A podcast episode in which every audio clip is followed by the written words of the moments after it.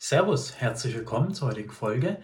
Heute möchte ich über das Thema Zukunftsängste, also die Befürchtung, es wird nicht besser, sondern nur noch schlechter sprechen.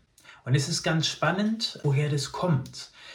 Oft treten Zukunftsängste, Befürchtungen, es wird immer schlechter, im Alter auf. Und das finde ich ganz spannend, weil ich habe mich da mal mit einer älteren Dame darüber unterhalten, die in der aktuellen Situation alles hatte, genügend Geld, Gesundheit, eine erfüllende Tätigkeit, alles gut, aber trotzdem macht sie sich Sorgen. Und dann habe ich, mich, habe ich mich mit ihr länger unterhalten und wir haben eigentlich herausgearbeitet, dass der Grund, warum sie sich sorgt, die schwindende Hoffnung ist, dass es noch besser wird. Also ich denke, als junger Mensch hat man ja immer noch im Hinterkopf, naja, es kann ja auch noch besser werden ich habe ja noch Zeit. Aber wenn zunehmend die Lebenszeit zu Ende geht oder man meint, sie geht zu Ende, dann schwindet die Möglichkeit, dass es noch besser wird. Und ich glaube, dass Zukunftsängste im Alter nicht so viel damit zu tun haben, dass es tatsächlich schlechter wird, sondern nur damit, dass die Aussicht darauf, dass es noch besser wird, abnimmt. Einfach weil die Zeit, in der es noch besser werden kann, dahin schwilzt. Und das ist ein hochinteressanter Punkt. Also ich vermute, junge Menschen wären genauso besorgt ums Leben, wenn sie nicht noch den Glauben hätten, es wird noch besser. Und das ist der wesentliche Punkt meines Erachtens. Unsere Gesellschaft ist materialistisch geprägt. Also es geht um Leistung, es geht um Besitz, es geht um Geld und es geht um Konsum und um Wachstum. Und in diesen Bereichen sind wir in Sphären angelangt, wo ein noch mehr tatsächlich nicht oder nur sehr schwer zu erreichen ist. Das heißt nicht, dass wir im Allgemeinen keine Probleme mit Umverteilung haben, überhaupt nicht. Aber der allgemeine Lebensstandard ist in Deutschland so hoch, dass er eigentlich nicht mehr zu toppen ist. Wie gesagt, soziale Probleme sehe ich schon, aber im Allgemeinen, wir haben eine gute Infrastruktur global betrachtet, Straßen, auch die Bahn, natürlich können sie immer besser sein, aber wenn man mal nüchtern drauf schaut, dann sind gewisse Dinge in Deutschland einfach global betrachtet auf einem sehr, sehr hohen Niveau. Also von der materiellen Ausstattung her kann es nicht mehr so viel besser werden. Wir haben mittlerweile mehr übergewichtige als normalgewichtige Menschen. Also hier hungert in der Regel keiner. Und das sorgt dann dazu, dass man sich sorgt, naja, es kann nicht nur besser werden, aber vielleicht könnten diese materiellen Annehmlichkeiten in Zukunft nachlassen. Und dann stellen sich Zukunftsängste, Sorgen und so weiter ein. Und es ist deswegen gefährlich, weil wenn Menschen denken, es ist alles verloren und sie denken das lange genug, dann ist es das auch irgendwann.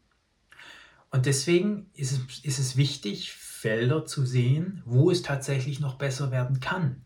Und das sind meines Erachtens Felder der Lebensqualität, der Lebensfreude.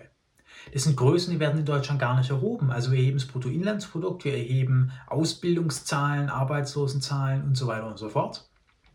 Aber ob das zu Lebensqualität und zu Lebensfreude führt, untersucht gar keiner. Es heißt so lapidar, Wohlstandswachstum führt zu mehr Lebensqualität. Das wird einfach so gesetzt. Aber das wird nicht laufend ermittelt, das wird nicht evaluiert, sondern einfach so gesetzt.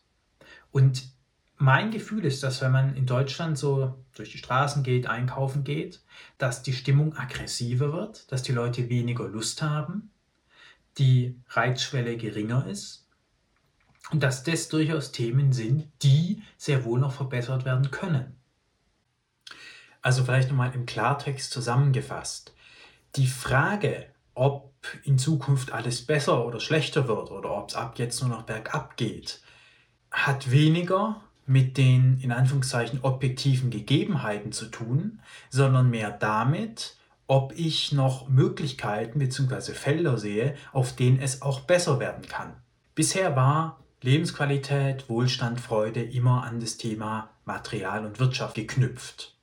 Und Deutschland ist reich geworden mit Automobilbau. Und das ist auch immer noch die Schlüsselindustrie. Und es gibt gute Argumente, gute Gründe zu sagen, dass das in Zukunft abnehmen wird. Das Auto war früher eine Sache, mit der man reich werden konnte, Wohlstand halten konnte. Und das wird in Zukunft immer mehr an Bedeutung verlieren. Deutsche Autos sind immer noch die besten der Welt und werden das meines Erachtens auch noch sehr lange bleiben. Also ich sage das aus Überführungsfahrererfahrung heraus und nicht einfach so. Das deutsche Auto hat einfach den besten Federungskomfort und vor allem die beste Vereinigung aus allem. Es gibt Autos, die sind sehr komfortabel, aber dafür fühlen sich in der Kurve blöd an. Und dann gibt es Autos, die sind in der Kurve super, aber dafür sind sie auf der Langstrecke nicht komfortabel. Und was das deutsche Auto, die deutsche Ingenieurskunst ausmacht, ist, dass deutschen Fahrzeuge diese Spreizung hinkriegen. Also ein Fahrwerk, was auf der einen Seite super komfortabel ist, gleichzeitig aber auch in der Kurve eine gewisse Straffheit und eine gewisse Spurtreue aufweist. Und das sind Dinge, die wird der Deutsche auch noch sehr lange, sehr gut weltklassemäßig produzieren, aber es wird nicht mehr wichtig sein. Und ich vermute, dass die Automobilindustrie zu sowas wird wie dem, was heute das Pferd ist. Also vorher war das Pferd mal unglaublich wichtig als Mobilitätsfaktor Nummer eins. Viele Menschen haben davon gelebt, rund um das Pferd, Hufschmiede, Bauern und so weiter und so fort.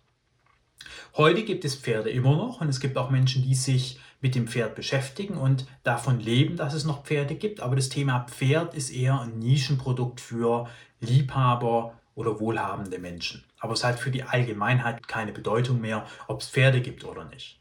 Und genauso wird auch das Auto in Zukunft diese Rolle einnehmen. Das Top deutsche Auto mit Verbrennungsmotor, mit Klasse Fahrwerk wird es immer noch geben, wird es auch sehr, sehr lange noch geben. Aber es wird dann eher so ein Nischenprodukt werden für Leute wie mich, die einfach eine Faszination dafür haben. Aber der Masse, dem Asiaten oder wem auch immer, wird das in Zukunft einfach egal sein, ob das Spaltmaß jetzt 100% ist oder nicht. Der will ein E-Auto und ein Elektroauto ist viel, viel einfacher zu bauen als ein Auto mit Dieselmotor. Und ob das jetzt eine Kurve gut liegt oder nicht, oder ob das jetzt 250 fährt oder nicht, in vielen Ländern gibt es E-Tempolimit, das wird gar nicht, gar keine Rolle mehr spielen. Insofern sind die Befürchtungen, dass Deutschland in den nächsten Jahren abbauen wird industriell und dass der materielle Lebensstandard sinkt, durchaus gerechtfertigt. Also das möchte ich nicht von der Hand weisen. Überhaupt gar nicht. Auch dass Europa zukünftig eine viel, viel geringere Rolle in der Welt spielen wird, möchte ich auch nicht abstreiten.